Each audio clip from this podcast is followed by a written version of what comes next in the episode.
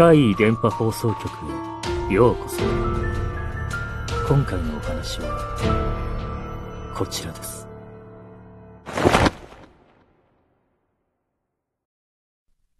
事故物件に住むアイドル。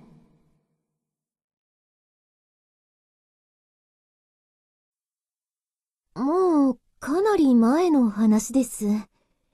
大阪のある病院で看護師をしていた時ですが、看護師って、だいたい副業禁止なんですよ。ところがその病院は、副業 OK でした。まあ、私が働いた病院で、一二を争うくらい給料が安かったからでしょうか。そこにいた後輩の A ちゃんなんですが、なんと、看護師をしながらアイドル活動をしていたんです。地下アイドルというものなんでしょうか。かなり前からアイドルやってて、それで国家試験もパスして看護師になったんですから、結構すごいですよね。面白いことに、彼女がアイドルをやるときのキャラクターは、怠惰でニート気質なアイドルだったんです。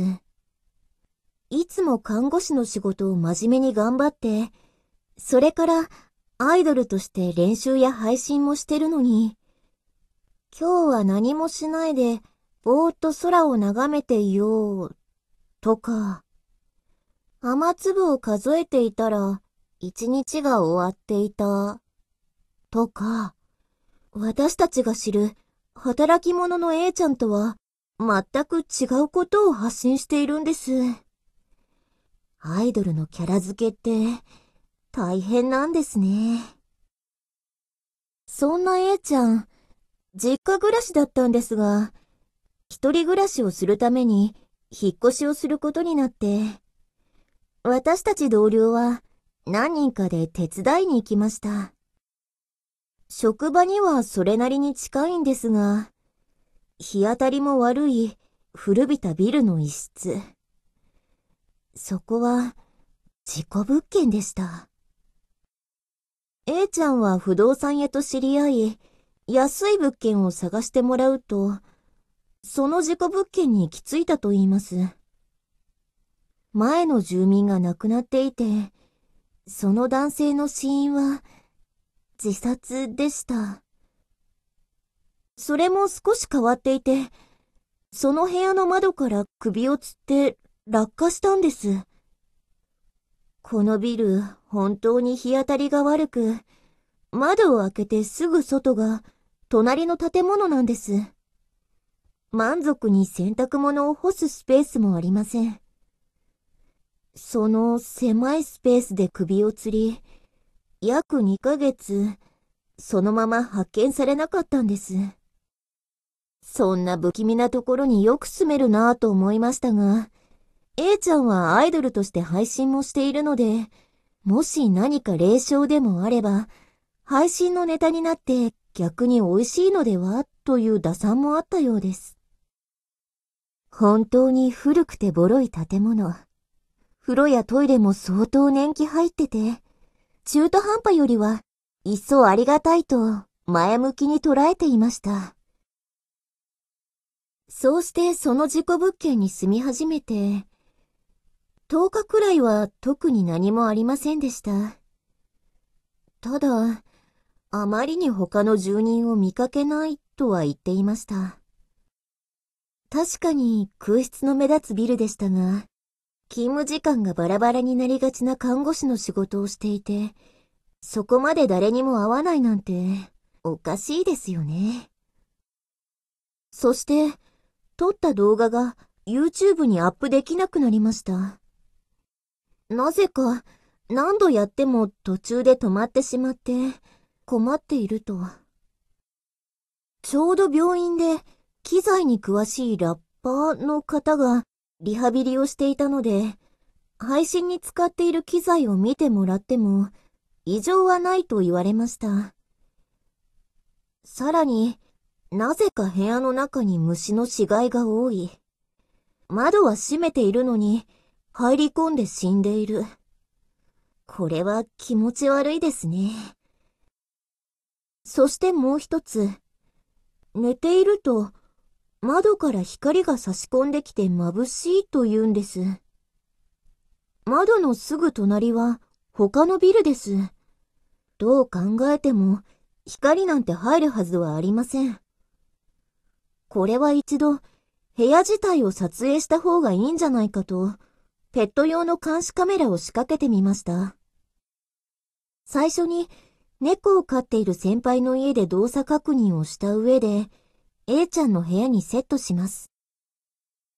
そして映ったのは、夜に窓から入ってくる二筋の光でした。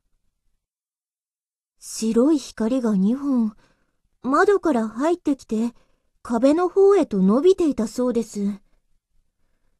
その動画をみんなで確認しようとすると、また謎の不具合。撮った動画自体は、その場で確認はできても、他の人に転送すると、データが破損して見れなくなるんです。なので同僚の一人が、A ちゃんの部屋で動画を確認しているところを、その場でさらに撮影して、持ってきてくれました。私もその動画を確認してみると、窓から入ってきている2本の光、人間の腕に見えました。異様に長い白い2本の腕が部屋の壁の方を触ろうとしている。でも、長さ的にギリギリ壁には届かない。そういう風に見えます。みんなでそう話していると、でもこれ、人間の腕だとしたら、指が足りないよね。うん、4本しかない。両手とも小指がない。確かに、そう見えます。A ちゃんはこれを見て、そして、ほんの少し目を離したマグカップに、ウジ虫の死骸が浮いていたことから、もう限界。この部屋を引き払おうと決心しました。結構前から、A ちゃんはあの部屋で寝泊まりしたくなくて、実家から通勤してカメラを設置するためだけにあの部屋に通っていたという、本末転倒な生活をしていたんですけどね。なんとか元は取ろうとして頑張ってみても、動画をアップできないんじゃ仕方ありませんよね。引っ越す旨を知り合いの不動産屋さんに話す時になってようやく、A ちゃんはその部屋の謎に気がつきました。あの白い腕が伸びていた壁ですが、実はそこ、壁ではなかったんです。今までずっと気がつきませんでしたが、なんと、押し入れだったんですよ。壁と全く同じ材質で、取っ手すらついていない。何より、部屋の間取りを見ても、そこに収納なんてありませんでしたから。しかも、まだ開けていない段ボールを前に積んでいました。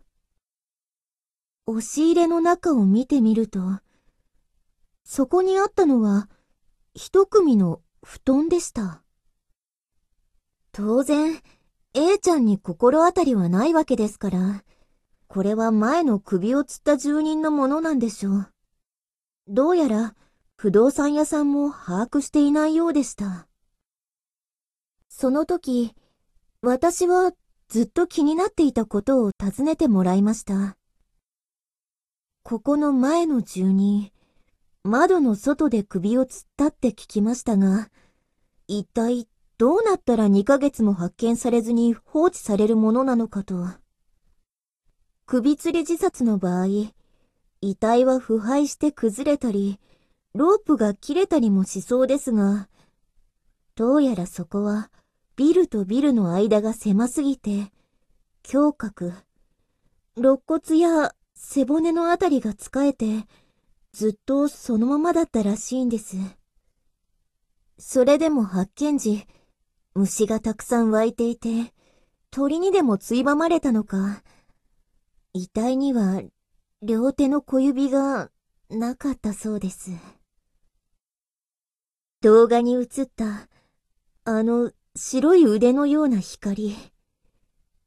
あれも両手とも小指がありませんでしたね。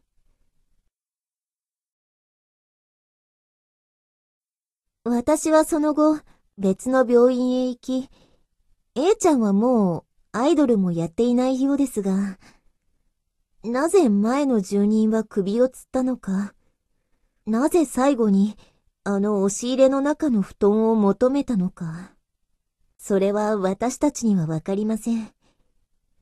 でもやっぱり、事故物件になんて住むものじゃありませんよね。